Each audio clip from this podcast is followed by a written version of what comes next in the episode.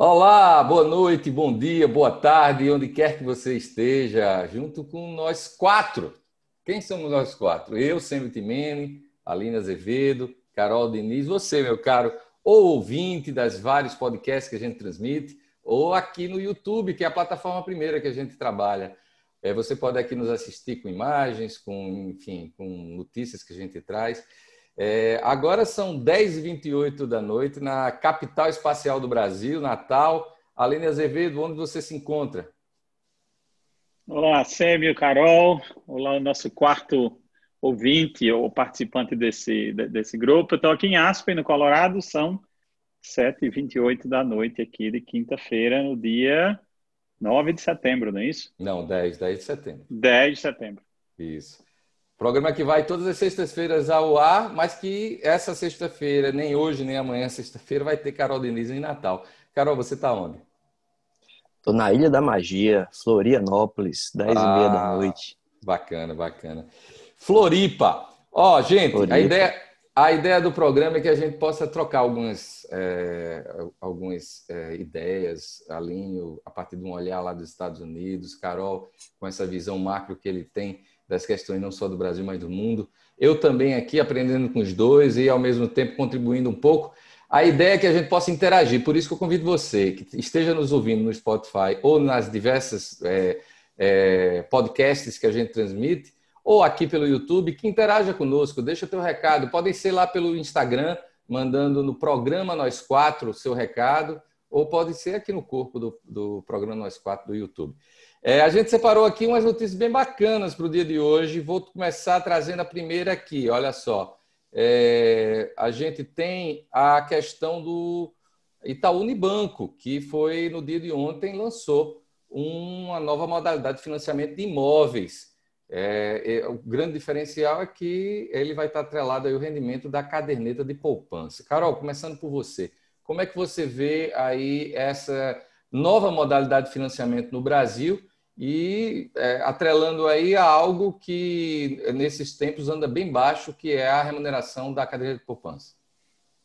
Olha, Samuel, eu acho ótimo, acho lindo do ponto de vista da inovação, da, do custo mais baixo. Todo mundo está é, é tá caminhando aí para entender que não vale a pena comprar o imóvel e pagar à vista. É mais interessante, é mais inteligente você financiar, porque o juro é, é baixa, o juro mais baixo que existe é do financiamento imobiliário, e ainda mais agora, hoje, uma taxa efetiva aí em torno de 5,4% hoje, vindo de 7%. Então, é uma diferença grande aí de, de mais de 20% em relação à taxa anterior. Agora, tem que tomar muito cuidado para você que está fazendo o financiamento imobiliário, porque é a única forma que você tem de comprar o imóvel, você vai ficar aí preso 30 anos no risco de uma subida de juros porque a, a poupança é 70% da Selic. E a Selic está no piso histórico. Ela tende muito mais a subir do que a cair. Então, se a Selic voltar para 5%, 6%, você vai ter uma poupança de 3,5%, 4%, 4,5% para somar com os 4% da taxa. Então, esse juro pode voltar a ser 7%, 8%, ao invés dos 5,4% que você tem agora. Se você está é, fazendo essa escolha por planejamento, que você possa quitar isso caso essa taxa fique inviável.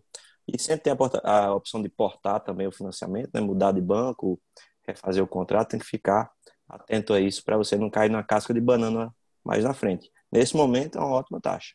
Olha, é, ainda temos no Brasil, eu acho que um dos grandes sonhos de, do brasileiro é ter sua casa própria, Linho. Eu não sei como é aí nos Estados Unidos, ou pelo menos na região que você mora. É, falar em taxa fixa é, de longo prazo, fixa não, porque essa taxa na verdade não é fixa, né? os juros é fixo, mas a, a oscilação pode é, acontecer a partir do, do, do, do, índice da cadeia de poupança. É, o fixo só vai ser os juros, que é de 3,99%. É, 4%. É, 4%. 3,99%. É, como é que você vê, Alinho, aí nos Estados Unidos? O americano também é o primeiro sonho de, do norte-americano ser dono da sua própria propriedade e as facilidades é, continuam boas aí nos Estados Unidos? Olha, Sêmio, o, o, índice de propriedade aqui nos Estados Unidos, quer dizer, o número de, de pessoas que possuem, de famílias que possuem casa própria aqui nos Estados Unidos, chegou no pico é, em 2006, 2007, ali logo antes do colapso da última crise financeira uh, que foi o período onde era muito incentivado até pelo próprio governo, o governo George Bush, que é, tentava transformar a casa própria como o primeiro dos passos do sonho americano. Né? Então, naquela época, esse índice chegou a 68%, hoje está na faixa de 60%, 62%. É, o mercado aqui é extremamente líquido, tanto para você obter financiamento, como para você refinanciar o seu imóvel, como para você é, obter linha de créditos com a garantia do imóvel. Quer dizer, é um mercado muito evoluído, é, de certa forma até simplificado. E para você ter uma ideia, as taxas de juros hoje aqui nos Estados Unidos, para financiamentos variáveis, está é, tá na faixa de 2,5% a 2,7% nos primeiros sete anos e depois começa a variar de acordo com a taxa LIBOR, que é a taxa interbancária lá da, da do sistema interbancário americano. E para quem está querendo taxas mais longas e, e, e, fixos, os financiamentos de 30 anos estão saindo aí com taxas fixas na faixa de 3,5% a 4%. É, quer dizer, são juros bem atraentes, mas, claro, consequência do momento que nós estamos passando e taxa de juros, de forma geral, muito baixas no mundo todo. Uma coisa interessante desse anúncio do Itaú Unibanco no dia de ontem é, a gente está gravando hoje nessa quinta-feira, dia 10, é que a, o, o, banco também anunciou o Home Equity, que é a possibilidade de você financiar até 90% do imóvel quitado que você tem e você conseguir transformar ele em liquidez, né? Ah, lógico, a taxa de juros é um, não é essa mesma, essa daí é para imóveis novos, mas é uma possibilidade que a gente vê muito restrito, né, Carol, aqui no Brasil, essas oportunidades é. de, de autofinanciamento. Na verdade, ele já fazia isso, mas está facilitando, né? A gente já encontrava aí esse tipo de linha na faixa de 10, 11% ao ano. Tá? Você dá o imóvel em garantia. Agora, a maioria dos bancos só, só liberam 50%, máximo 60% do imóvel. Também vão facilitar isso aí. E, e existia um desejo, acredito que isso vai aparecer até o final do ano, do governo federal também facilitar a burocracia desse tipo de coisa, reduzir taxas de cartório, porque ainda são altas também, para poder fazer essa hipoteca. E você vai poder usar o saldo do imóvel também. Isso já está podendo ser feito. Você, é, o seu imóvel vale, vale 500 mil, você recebeu 250, você está no limite, ali, 50%. Mas caso você já vá pagando e sobra esse limite, você fazer um novo empréstimo até voltar aquele limite anterior. Isso já está sendo possível de se fazer quando é mesmo banco. Nos Estados Unidos, a Aline pode falar melhor, mas você pode ter várias hipotecas de vários bancos, enquanto o valor do seu imóvel permitir. Tanto é que a crise de 2008 foi em cima disso. Os imóveis valorizavam, as pessoas pegavam mais dinheiro emprestado, dando o imóvel em garantia, e quando os imóveis caíram, tudo ficou impagável. Né? Basicamente, é, o, foi, o home equity aqui, Carol, de fato, o home equity aqui é muito comum e foi exatamente isso. Quer dizer, no momento de 2005 a 2007 foi o pico da, do boom imobiliário americano né, da última década e as pessoas chegavam a financiar até 90% ou 95% do valor do imóvel entre a hipoteca principal e o home equity. E aí o que por quê? Porque os bancos não tomavam esse risco. Os bancos pegavam essas hipotecas todas, embrulhavam tudo no novo, num, num, num pacote financeiro aí que nem eles entendiam e jogavam no mercado para os investidores secundários. É, mas quer dizer, o home equity, eu acho que tudo isso é muito bom porque traz opções de liquidez para o consumidor com um custo bem mais barato do que se ele for acessar cheque especial, cartão de crédito. E mas o que precisa ter um pouco de cuidado justamente para isso, delinear essa linha até onde você pode ir nesse financiamento, senão você gera um problema de um pequeno ajuste no mercado, você está com é, um, montante enorme de hipoteca podres que já não vale o valor do imóvel. Pois é. é. e é importante ver que, que isso pode ter uma dimensão absurda. A maior parte do patrimônio dos brasileiros está em imóvel. E é muito difícil usar isso como garantia hoje em dia. Na hora que você facilita isso, tanto através de taxa como de burocracia, a gente tem como soltar um dinheiro estúpido na economia para fazer a coisa girar mais, gerar mais emprego e renda para todo mundo. Tornar isso um, um, um ciclo de, de prosperidade, como aconteceu na Europa na adoção do euro, como aconteceu na Islândia, quando o governo definiu o sistema de cotas de pesca que podiam ser usadas em garantia. Eu já comentei isso em algum momento aqui. E, e as pessoas passam a ter um, um, uma fonte de crédito. O, o crédito é muito raro no Brasil, muito caro. As pessoas não estão acostumadas a usar. Só tem agiotagem no Brasil, porque cartão de crédito a 15%, Crefisa a 15%, isso é agiotagem. É, é absurdo. Então agora vão ter um crédito de verdade. Você ter crédito a 10% ao ano, 8% ao ano, Ninguém nunca viu isso aqui. Tem, tem, isso é transformacional. É verdade. Olha, a gente tem como outro tópico para comentar, diria eu, foi o assunto mais comentado aqui no Brasil, Alinho, essa semana, é em relação ao preço do arroz. Está tá, tá se valorizando mais, Alinho, aqui do que essas moedas virtuais, os, as chamadas moedas virtuais.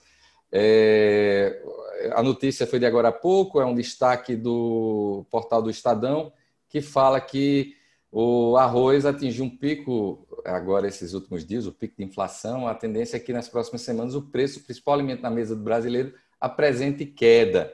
Isso é uma expectativa da Conab, que é a Companhia Nacional de Habitação. Carol, tu tem acompanhado aí entre as idas e vindas em Floripa, você tem acompanhado aí o preço do arroz, Carol? O arroz, o arroz é um símbolo da grande bagunça dessa quarentena, né? Porque você quebrou quebrou ciclos logísticos, descasou oferta e demanda, estoque, o dólar pipocou, então é mais fácil para quem produz exportar do que vender no mercado interno.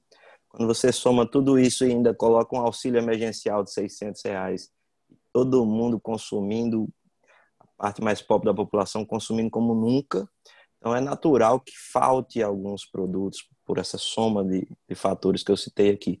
E o grande símbolo do momento está sendo o arroz. Isso deve ser uma coisa temporária até o próprio mercado se ajustar. E o governo já está desonerando importações, provavelmente talvez desonere ainda mais é, outros tributos aí internos para segurar o preço. Mas vale ressaltar o recorde da inflação aí nos últimos anos, quando você vê mês e 12 meses de GPM, GPDI, 14, 15, 16% em 12 meses, 2, 3% no mês entre mês passado e esse mês é, é, é realmente assustador? Apesar de eu ver isso como um, uma coisa pontual. Está acontecendo agora esse repasse do dólar, mas tende a não continuar nos próximos meses, então não justificaria uma subida de juros nesse momento, já que é pontual. O juro mais alto não resolveria esse problema. Sem a dúvida. questão realmente é cambial. É, Aline, ontem no comentário do, do é, Cidade Notícias, programa que eu apresento diariamente aqui em Natal, na 94,3 FM, é, eu fiz o um comentário dizendo que tem duas leis que gestor público nenhum deve enfrentar. É, pode ser do judiciário, pode ser do executivo, legislativo, ninguém deve ir contra. É a lei da gravidade e a lei da oferta e da procura a oferta não está sendo boa, a procura está sendo muita, o arroz subiu, é só um dos parâmetros que a gente tem aí dessa inflação breve, como Carol falou, mas que deixou aí de ser algo do pai da, da mãe de família e virou comentário essa semana em, toda, em todo canto que a gente fosse aqui no Brasil. É, lei da oferta e da procura ainda é uma lei inegociável, Aline Azevedo? Em tudo, né? Sempre. Até no relacionamento pessoal, em tudo. a lei, lei da oferta e da procura é quem manda no mundo, a verdade é essa. Mas eu queria só fazer um comentário aí. Carol falava das causas. Aí, primeiro que eu acho que o arroz não é só o arroz, é, é símbolo de um movimento maior de inflação, sobretudo na área dos alimentos, né? O que eu tenho lido aí sobre o que está acontecendo. Mas é engraçado ver como vocês aí no Brasil falam a alta do dólar. O problema, na verdade, não é o dólar, o problema é o real se desvalorizando, né? Porque o dólar ele se desvalorizou em relação ao euro, se desvalorizou em relação ao ien, em relação ao peso mexicano, a desvalorização do peso mexicano foi metade do que tem sido o real até hoje. Quer dizer, a forma correta de falar é a causa não é o dólar, a causa é a desvalorização do real. E aí eu queria deixar uma pergunta aqui para vocês, assim, por que é que o real desvalorizou tão mais do que essas outras moedas comparáveis? Qualquer uma que você olhar, o, o rubo da Rússia, ou o rupi da Índia, ou o peso mexicano, até o próprio peso argentino está se dando melhor do que o real esse ano. Por que isso? O que é que está levando esse movimento? Carol, eu tenho uma consideração que é uma jogada de xadrez do governo federal, através das políticas de, da, da turma lá do Paulo Guedes, que conseguiu, em meio a toda essa pandemia e o aumento do dólar, é, não comprometer a balança de pagamentos brasileira, teve as exportações, o agronegócio está salvando aí a, a, a economia brasileira, e, em contrapartida, ainda teve lucro, porque hoje a grande reserva do Brasil é em dólar. E o, o, o Paulo Guedes, da semana passada, a equipe econômica, semana passada, ou retrasada, se não me falha a memória, comunicou ao mercado que estaria realizando lucro de quase 150 bilhões de reais, é, a mais 150. do que era. Como? 400, é 350. É, é, é 350, 150 milhões de, de, reais a mais do que era o previsto para esse primeiro semestre, mas era quase 400 milhões de reais. É, é a consideração que eu tenho a fazer em relação a esse tópico. Você, Carol? Eu acho que é uma soma de fatores, tá? Primeiro que o governo realmente deixou a coisa correr frouxa no, no câmbio, não quis intervir, tá? E talvez esteja deixando essa intervenção para depois que a, haja esse fortalecimento das exportações, haja essa apuração de lucro nas reservas, porque as reservas estavam muito altas, então vão dar esse, esse corte de cabelo aí desses 350 bilhões para reduzir, apurar esse lucro. E existe um, uma nova dinâmica aí de juro baixo e câmbio desvalorizado, ao contrário do que era pregado nos governos anteriores de, de segurar câmbio e deixar o juro mais alto. Então, uma nova, uma nova experiência aí de deixar o câmbio flutuar de verdade. Nós temos aí, teoricamente, um câmbio flutuante desde janeiro de 99, mas sempre foi um câmbio flutuante com limites. E com agora bandas, a coisa está. Bandas cambiais. É, se deram vários nomes aí, entre eles banda. Agora deixou a coisa correr. Vamos ver se, se a receita liberal vai funcionar no sentido de que isso vai, com o tempo, se ajustar naturalmente com maior confiança no governo. Ah, esse estouro de boiada de dinheiro para auxílio e para saúde traz uma preocupação de controle nos é para desvalorizar a moeda realmente, mas isso está se segurando a ferro e fogo para que não aconteça. E o investidor internacional quer ver isso funcionando, o investidor internacional quer ver isso acontecendo. Ele não vai é, comprar real enquanto ele não vê isso acontecer. Controle de gasto do governo, é, que ele vê que isso vai acontecer, a coisa tende a melhorar, o investimento estrangeiro tende a voltar, principalmente investimento direto, permanente, não investimento especulativo.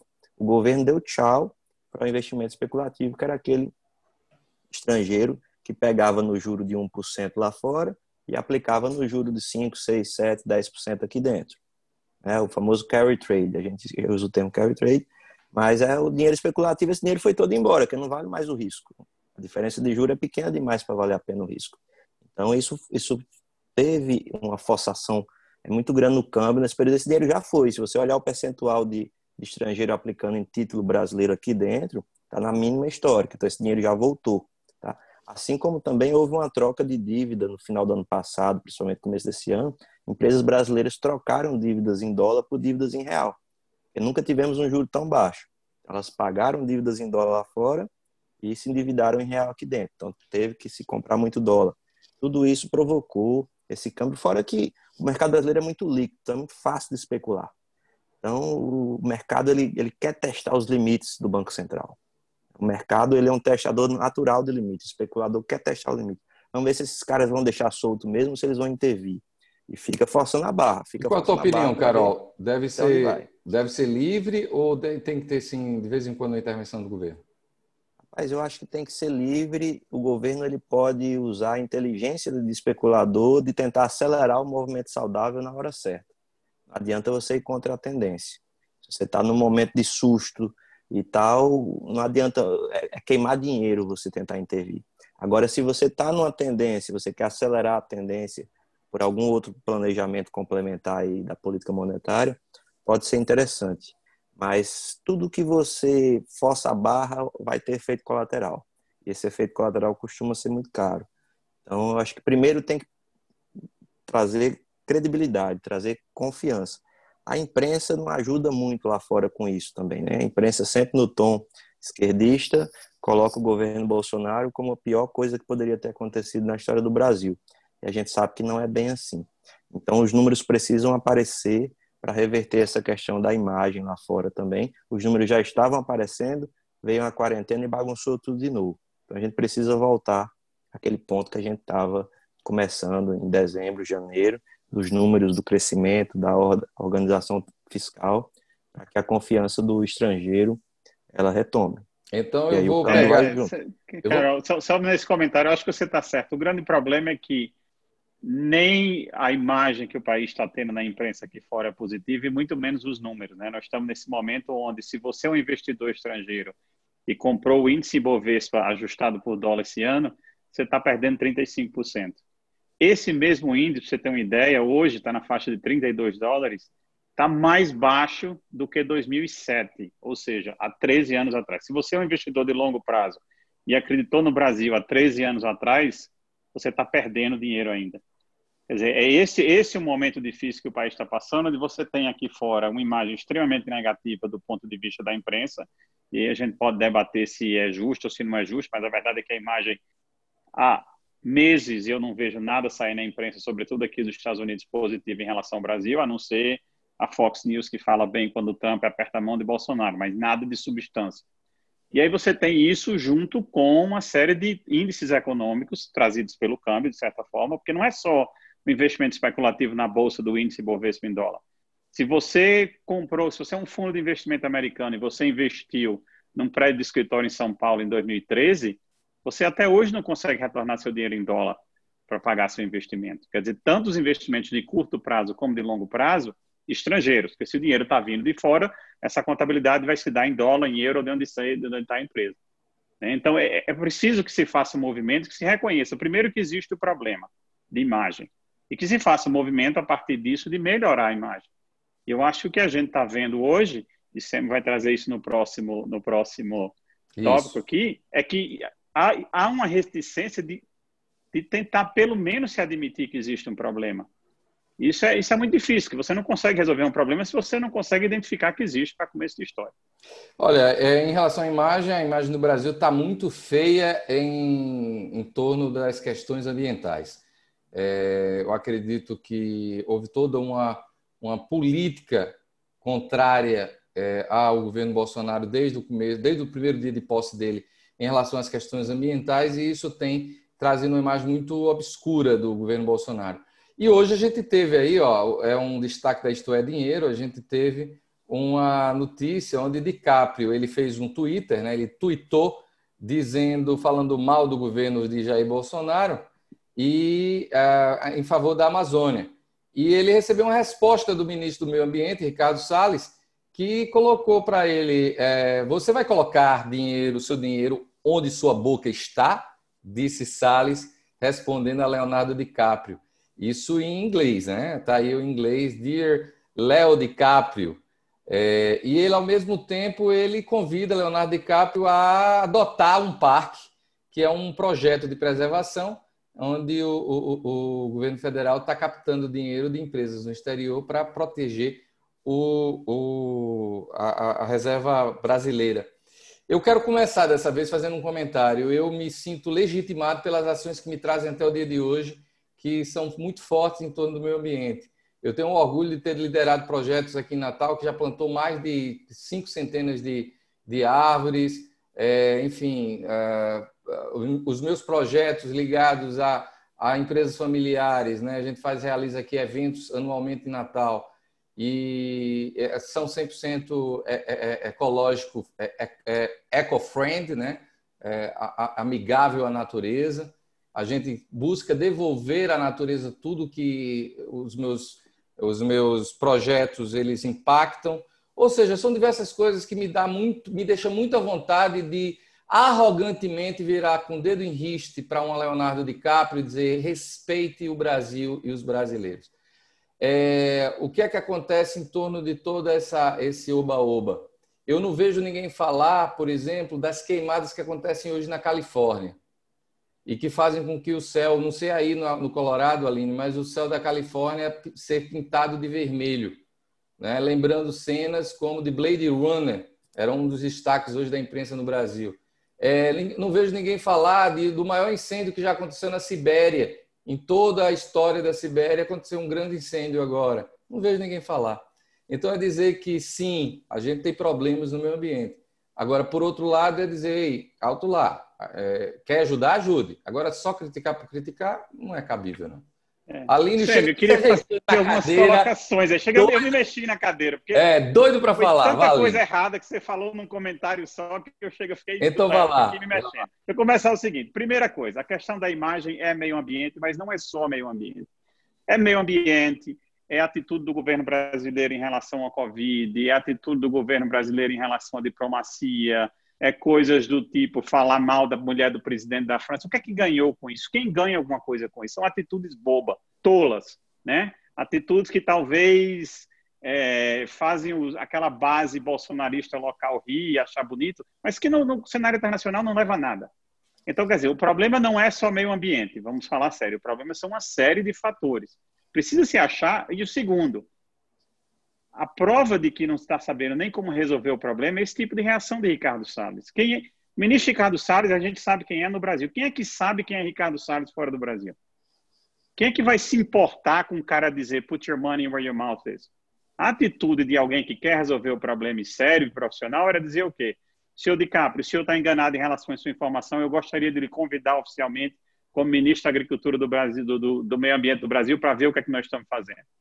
Não é uma atitude muito melhor e mais profissional para quem quer resolver um problema de imagem do que esses ataques bobos? Então começa daí. Em relação ao seu comentário, teve muito incêndio aqui no Colorado esse, nesse, nesse verão.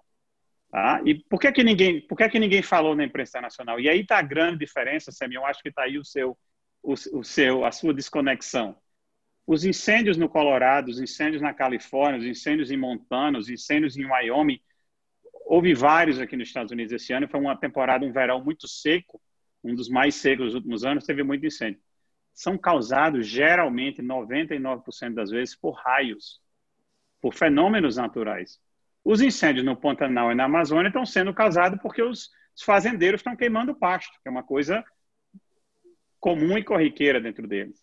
É essa a diferença. Não é que, ah, por que, que o governador da Califórnia não foi impedir que os incêndios começassem na Califórnia, porque ele não pode impedir um raio.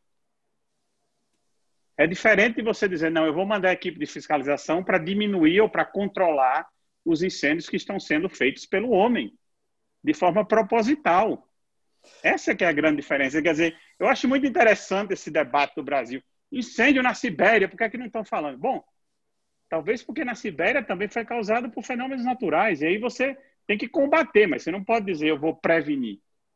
Tá. É, é, Pantanal, palavra, Pantanal não. também queima naturalmente todo É, não, Carol, você está só rindo aí, eu quero já passar a palavra é. para você. Mas. É como... É. Pau que bate em Francisco, bate em Chico. Como é que é a história? Pau que bate em é, Chico. É, bate em é, esse é a mesma tá coisa. Tá falando aí. Agora, Aline. É a mesma coisa. O Pantanal é... queima todo ano também. Queima todo é ano, Aline. Mas quer dizer, mas faz parte, inclusive, da renovação Amazônia... da natureza. É, Pantanal é, e na Amazônia você não pode generalizar. Há incêndio provocado pelo homem? Não, você não pode não generalizar, dizer que 30% a mais de queimada que houve na Amazônia no, desde que Bolsonaro é, assumiu, é fato, tá? Os satélites estão a, a, demonstrar. Mas você não pode colocar todos os incêndios como porque. Não, mas, mas ninguém está colocando. O que eu digo mas é, é o problema que, é que é ele não aceita nem que existe os 30% a mais. O Mas governo aí, brasileiro falar, nem admite não, que existe os 30% Vamos falar das mais. coisas boas, vamos falar das coisas boas, vamos falar que o Brasil tem o código florestal mais rígido do mundo. Perfeito. Que o fazendeiro aqui é totalmente limitado no uso da sua terra. Isso, tem a, isso afeta a economia de uma forma... É, eu acho muita hipocrisia os países desenvolvidos criticarem a política ambiental brasileira depois de ter destruído tudo lá. Reflorestar lá, eles não estão reflorestando pagar para a gente não desmatar aqui, eles não querem pagar. Eu acho que a resposta do Salles foi perfeita. Ele deu um caminho para o senhor Leonardo DiCaprio pagar para ajudar a resolver o problema, tanto ele como qualquer um. São 10 euros por hectare por ano em 132 zonas, parques, não sei como é que eles vão chamar aí, para quem quiser ajudar. Ajudar. E eu dar, pensava que o assunto coisa, mas é um caminho. Mais é um polêmico caminho. iria ser esse último e são exatamente 10h57, a gente está mais de meia hora, nem estou contando o tempo. Oh, e só para fechar, só para fechar o ponto aí. aqui, é, é, nossa cidade, Natal, que é Natal, né? Nossa cidade Natal, que é Natal, é, é, e o Rio Grande do Norte como um todo, não sai do canto economicamente por causa de limitações ambientais dos, dos órgãos federais, estaduais, que não deixam ninguém fazer nada, porque é melhor proteger lagartixa do que dar de comer ao potiguar pobre é gerando emprego para ele. homem, como se não pudesse haver as duas coisas em paralelo, como se Exatamente. não pudesse haver o desenvolvimento Temos que explorar, temos que explorar a natureza sim de forma inteligente. Está cheio de riqueza lá, a gente pode explorar. A questão se queimou mais, queimou menos, isso tem como ser é, administrado e tem que ser explorado. 40% do Brasil é floresta. Se não explorar isso, a gente não sai do canto. Verdade. Tem que ser explorado de forma inteligente, Agora, sem hipocrisia. O país é pobre, a gente precisa fazer isso render. Agora me cabe esse papel de virar e dizer, olha, vamos ter que dar uma acelerada. E eu que guardei o assunto mais polêmico, pelo menos para vocês dois. Ó, programa Nós Quatro, eu, Aline Azevedo, Carol Diniz e você, meu caro, que nos escuta ou nos assiste nas diversas plataformas que a gente está irradiando esse programa é dizer que os dois, um é torce por Trump, o outro torce por Biden, e eu torço por Biden, mas fico meio que no muro aqui porque eu gosto dos dois, não quero que os dois saiam no tapa.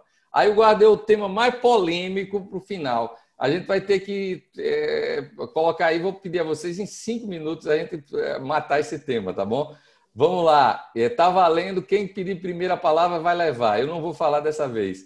Aqui é a reportagem da BBC News Brasil fala os cinco fatores que podem levar Trump a reverter a desvantagem nas pesquisas nas eleições dos Estados Unidos. E quais são os cinco tópicos? Um é relação ao entusiasmo do eleitor americano, que nunca foi, é, primor, é, nunca foi um primor. O americano não gosta de ir para a eleição, isso é cultural e está sendo mudado aos poucos. Já melhorou muito nas últimas décadas, mas o americano ele não se sente entusiasmado pra, por eleição. Outro é que é, é, o, o, Trump, apesar de quatro anos com, no posto mais alto executivo, é que ele diz que ele é um outsider, ele vem de fora da política. Ele que é, foi empresário até 2016, nunca concorreu a um cargo público, mas ele continua batendo nessa tecla. A gente tem também como um outro tópico a presença online. O Trump ele tem uma presença muito maior do que o Biden ele tem uma presença online não só pela por ser o posto de presidente norte-americano, né? Então ele sempre está sendo escutado, sempre está sendo questionado, mas também porque ele tem uma massiva é, estrutura voltada para a internet. É, o, a, a toada condição de determinar a agenda é de Trump, é uma, uma vantagem por ser presidente norte-americano, e por último, ele tem um domínio da máquina pública. Isso faz com que ele possa é, é falar questões como a aceleração do, da vacina anti-Covid, ou ser ouvido por questões como a medida de auxílio emergencial na economia norte-americana, e ele meio que é, dá a toada como gestor, ele termina trazendo assuntos que são interessantes para ele como gestor. É, Aline, começando por você, é, cinco motivos. Você acha que isso é o suficiente para que Trump reverta a, a, a, a forma como ele está hoje no, nas pesquisas? Sim, você pode repetir, cortou aqui um pouco, eu não escutei a pergunta. A pergunta é: você acredita que Trump ele, é, ele, ele não vai conseguir reverter? É a mesma pergunta, só que de forma diferente, tá, Carol? Para cada um ficar aí. Mas é para você dizer assim: é, Trump está tá atrás de Biden nas pesquisas. E a gente acabou de colocar cinco tópicos que podem favorecer Trump a reverter esse quadro. Você acredita que isso possa acontecer? Acho que é possível. Poder é possível. E ele está fazendo tudo o que ele pode para isso. Desses cinco tópicos, sempre o mais importante, sem dúvida, é o é controlar a agenda, né? Controlar a mensagem. Porque, no fundo, vai ser uma campanha onde você vai se disputar a lei e ordem ou vai ser sobre Covid? O Biden está apostando todas as fichas para que a conversa não deixe de sair do Covid. E, e, e a notícia mais quente disso aí é que um, é, um, um, jornalista americano fez uma entrevista gravada com Trump em fevereiro, onde o Trump admitia que, naquela época, já sabia da gravidade do Covid, mas que estava, perante a população, estava minimizando o assunto de forma proposital. É, e isso vazou agora, vai ser publicado num livro. Um jornalista, inclusive o mesmo jornalista que estava envolvido nas reportagens que, que derrubou o Richard Nixon, e pelo fato do assunto estar gravado, o Trump não pode nem negar, né? Senão ele faria isso e faria até com muito prazer, porque mentia com ele mesmo. Mas ele está fazendo tudo o que, o que é possível. O maior problema é o tempo. Né? Nós estamos, ele fez toda a convenção republicana e fez tudo isso aí, teve tudo isso.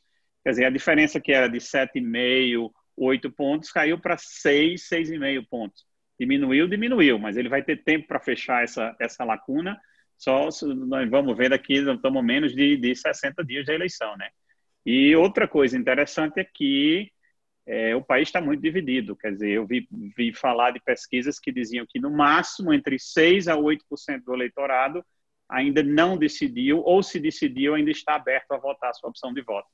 Realmente o país está muito dividido e muito consolidado já as posições de voto há muito tempo. Então, vamos ver. Assim, é, é possível você, na verdade, você perder uma eleição sendo presidente de um país, perder uma eleição já é muito difícil olhe o histórico do Brasil e veja o histórico aqui nos Estados Unidos. É muito mais fácil você se reeleger sendo presidente do que você perder. Então, quer dizer, em, em situações normais, né, o, o, Trump era para estar muito na frente. É, na minha timeline, e... nesses 47 anos de vida meu, eu só me lembro do George Bush pai. Exatamente. Veja todos. O, o, o George Bush filho se reelegeu, o Clinton se reelegeu, o Obama se reelegeu, o, Reagan se o próprio reelegeu. Nixon, Reagan se reelegeu, o próprio Nixon se ah. reelegeu. Quer dizer, a vantagem é totalmente para o presidente que está no momento, né, tentando a reeleição. O fato dele ainda estar tá atrás é surpreendente.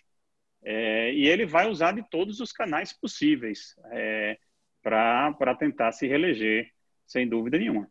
Carol Diniz, dá tempo para Trump reverter essa desvantagem?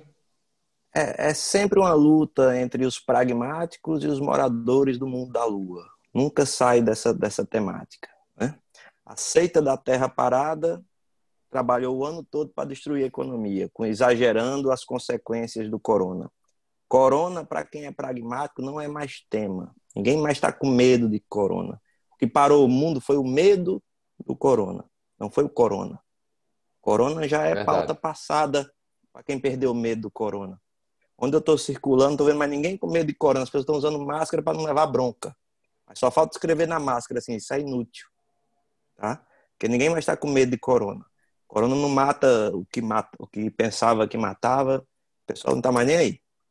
Então eu acho, eu adoro, além de ter falado que a pauta de Biden é corona, porque é uma pauta decrescente. E a pauta lei e ordem ela é ascendente, porque os vândalos estão na rua destruindo tudo, os terroristas estão na rua destruindo tudo, como sempre enganando, tentando enganar em nome de uma pauta nobre, mas aquilo não tem nada de nobre, são vândalos no meio da rua as pessoas têm medo disso e, na verdade, acabam virando cabos eleitorais para o presidente, porque a turma sabe que são eleitores de Biden fazendo aquilo. E por que, que Trump é mais forte na net, na internet, nas redes sociais? Porque toda a massa de rede social era de Sanders. A massa da rede social dos democratas era de Sanders. Eles não conseguem converter isso para Biden, porque o eleitor de Sanders ele é mais fanático, certo? Então quem tem, quem tinha a máquina dos democratas na internet era o Sanders. E essa turma, de certa forma, que vai ditar as regras do governo, um eventual governo Biden. Tá? Mas Trump está lá lutando. É, eu não acredito nessas pesquisas, eu não acredito que a vantagem seja tão grande. A, a, eles mostravam a vantagem muito maior do que isso na eleição passada e Trump ainda ganhou. Então, eu acho que a, a, a grande massa silenciosa, a maioria silenciosa, como se diz, vai mostrar ainda mais forte, a, a, a, vitória vai ser ainda maior do que foi na última eleição. Olha, é dizer que. É, eu, entre... acho, eu acho interessante, é, é, Carol, falar que o corona é um assunto do passado, quando os Estados Unidos hoje é o país que tem o maior número de mortos, o maior número de casos, que continua subindo. Quer dizer, não é assim. A população aqui não, não, não é uma coisa do passado. São 180 mil vidas que foram perdidas são 25% do total de casos no mundo, quando para os Estados Unidos tem 7% da população global. O corona, o corona então, agora não... que matou no mundo a mesma quantidade que a gripe comum mata todo ano. Isso é estatisticamente irrelevante. O problema é, mas, chama... mas bom, problema eu tenho uma visão diferente. Não é estatística, são Trump. vidas são pessoas. Não a, é que. da Terra ah, Parada mas... trabalhou o ano todo oh, para derrubar Donald Trump. Vocês Esse é me é fazem pegar o martelo de, de manda-chuva aqui desse programa, que vocês me nominam. Hoje, hoje ficaram dizendo o que é que a gente vai falar. E, e a gente não é assim. Mas de vez em quando eu pego por ser o mais velho aqui dos três, dizer assim: o tempo está se esgotando e a gente ainda tem a amenidade do dia. Eu sei que o nosso querido quarto componente desse nosso quatro está brigando comigo, está com raiva de mim nesse exato momento, porque queria ver o debate dos dois. Mas calma, porque a gente ainda tem oito semanas até as eleições norte-americanas, então tem muita água para passar debaixo dessa ponte. Eu diria que entre Carol e Aline tem muitas verdades e tem alguns enganos. E de, de, de cara é dizer assim, o medo é sim o maior fator de ter parado a economia no mundo. O medo, não o Covid. Gostei dessa frase, cara, eu vou roubar para mim. É, as amenidades, vocês dois têm algo que vocês se encontram no, no, gosto. É por um autor. Você, um está lendo a edição mais nova, o livro mais novo, o outro já leu outro livro. O que é que vocês querem sugerir? Começando com você, Aline. Semi, eu queria. Bom, a amenidade hoje o nosso programa era falar de alguma coisa para distrair, que seja filme, que seja livro, que seja Isso. coisa. E eu queria comentar de um livro que eu acabei de ler, que foi o livro é, é, A Biografia da Rainha Catarina de Médici ah, da é França, que é foi genra de, gen, foi nora de um rei, foi rainha por ser esposa do rei e foi mãe de quatro reis uh, no, no, na, no, no, século XVI na França. Quer dizer, é uma, é uma história interessante não só pela própria história da personagem principal do livro, mas sobretudo para te dar uma ideia muito boa do que se passava na, na França na, no século XVI e para alguém que é fanático pelo país, pela França, como eu sou, sempre você conhece, é, eu estou sempre foi uma oportunidade boa de, de fazer as duas coisas, de, Agora de, vamos de lá, ler você... sobre a biografia e, sobretudo, sobre o país. Carol, vou entregar para você, para o nosso quarto membro aqui do Nós Quatro, um, um, outro segredo. É que a Aline é fã da, das famílias reais. Então, não sei se é o amor pela França ou se é assistiu aquele eh, Downtown Abbey, todos os capítulos de Downtown Abbey, vive visitando castelo na Inglaterra. Então, não sei se foi uma mistura de gostos aí pelo amor pela França e, e pelas biografias das majestades. Hein, Aline? Não, não foi. Foi mais pela França. Não sou tá dessa de, de, de, monarquia, não. Não sou daqueles que hoje estão, como é, defendendo o, Orle, o Orleans de Bragança no Brasil. Tem coisa mais atrasada do que Tem. isso. Defender uma família Tem, real no Brasil. Tem não, mas um dos e, maiores. E tá lá o deputado Bragança, sei lá quem, e fazendo discurso e se achando o máximo e a plateia aplaudindo e pedindo a volta oh, da monarquia. Mas... Eu vou te falar, tem de, Carol, tem de tudo nesse mundo mesmo. A bateria do meu celular tá para riar, Carol. A bola, a bola tá com você, eu vou correr aqui para botar a bateria. Vai lá, vai lá. O, o, autor que você estava falando aí na introdução, que é o Harari, ele escreveu Sapiens, que é um livro que pega a história da humanidade aí de um ponto de vista bem interessante. Vale a pena ler Sapiens. E a Aline vai estar tá começando a ler aí as 21 lições, né, que também é dele, por isso que Samuel fez essa introdução, que nós estávamos compartilhando o, o mesmo autor. Não gostei de Homo Deus, que seria a continuação de Sapiens. Sapiens fala do passado, Homo Deus fala do futuro da humanidade. Homo Deus eu não gostei e acho que ele está completamente errado ali. Mas a forma que ele contou a história é, em Sapiens é bem interessante, é bem rica, vale a pena ler. É, cortou aqui para mim, tá congelada a minha cadeira de costa, mas enfim, é, rapidinho é dizer que minha dica vai ser do Netflix, um filme maravilhoso que eu assisti esses dias. É, colocar para vocês que por trás de toda de toda é, é, tempestade sempre tem um só brilhar. É o que é a mensagem final do Beleza Oculta, um filme capitaneado, liderado por Will Smith. É um filme de 2016. Eu confesso que eu não, não, nunca tinha ouvido falar dele. Beleza Oculta, está lá no Netflix mas que passou uma, uma mensagem bem bacana. Tá com a, é a Kate Winslet com, com ele, é o Edward Norton também está no filme. É um, enfim, é uma, uma play grande elenco. É, grande elenco. Agora, o filme, ele, ele traz algumas surpresas bem bacanas e uma mensagem muito boa. Beleza Oculta, lá no Netflix, fica a dica. Gente, vamos embora? Beijo grande. Valeu, valeu, Aline. Um abraço a todos. Valeu. Um abraço tchau. a todos. Tchau. Valeu, tchau.